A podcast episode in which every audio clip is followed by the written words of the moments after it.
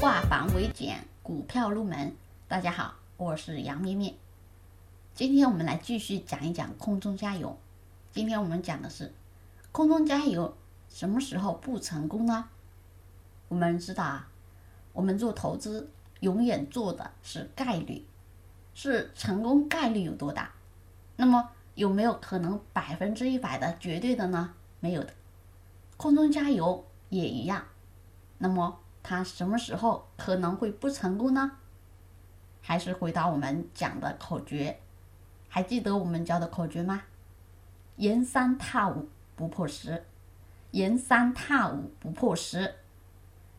沿着三天均线，踏着五天均线，极限是十天均线。这是空中加油形态，在它休息的时候，在它调整的时候。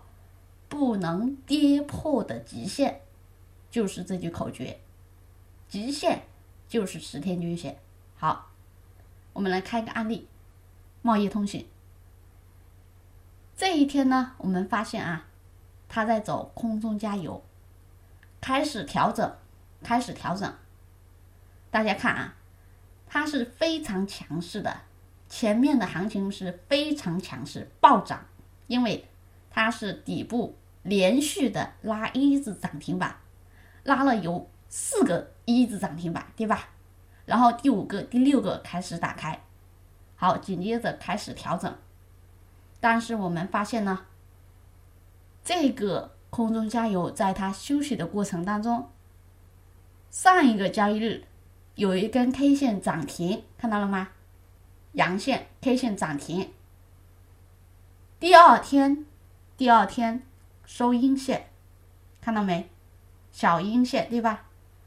如果第三天，如果第三天不收阳线，反而收阴线，那么它就有可能干嘛？有可能在这里直接一个阴线，把我们说的五线和十线跌破，这还不算什么。它同时形成了我们曾经讲过的，或者啊没有听到的朋友呢，可以继续啊去查看，叫黄昏星啊黄昏星，那么它是卖出信号，是看跌信号，这个时候空中加油可能就有变数了，所以这个时候有可能会不成功。好，那么还有我们刚刚说的这句口诀对吧？这里。用到这句口诀，还有我们再来看一个啊，好，在这里呢，这个案例当中呢，我们发现啊，在它休息的时候，股价呢跌破五天线，也跌破过三天均线，哎，下面呢又跌破了十天均线，并且。没有再站上去了，那么如果股价五天、十天，还有三天均线全部跌破，并且都没有站上来，那说明它短期还是空方比较强大的。这个时候你要它继续空中加油呢，可能也会失败。所以这个过程当中，我们还是运用了我们的口诀：沿三踏五不破十，空中加油的口诀，咱们千万不能忘记。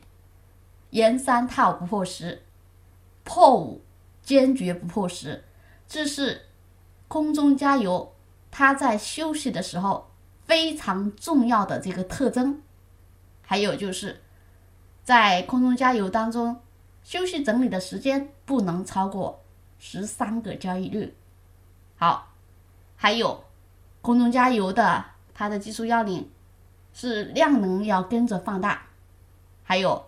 短时间内出现暴涨，强势特征明显，那么这些就是我们的空中加油。今天我们就分享到这里，我们更多股票知识可以查看文字稿或者留言。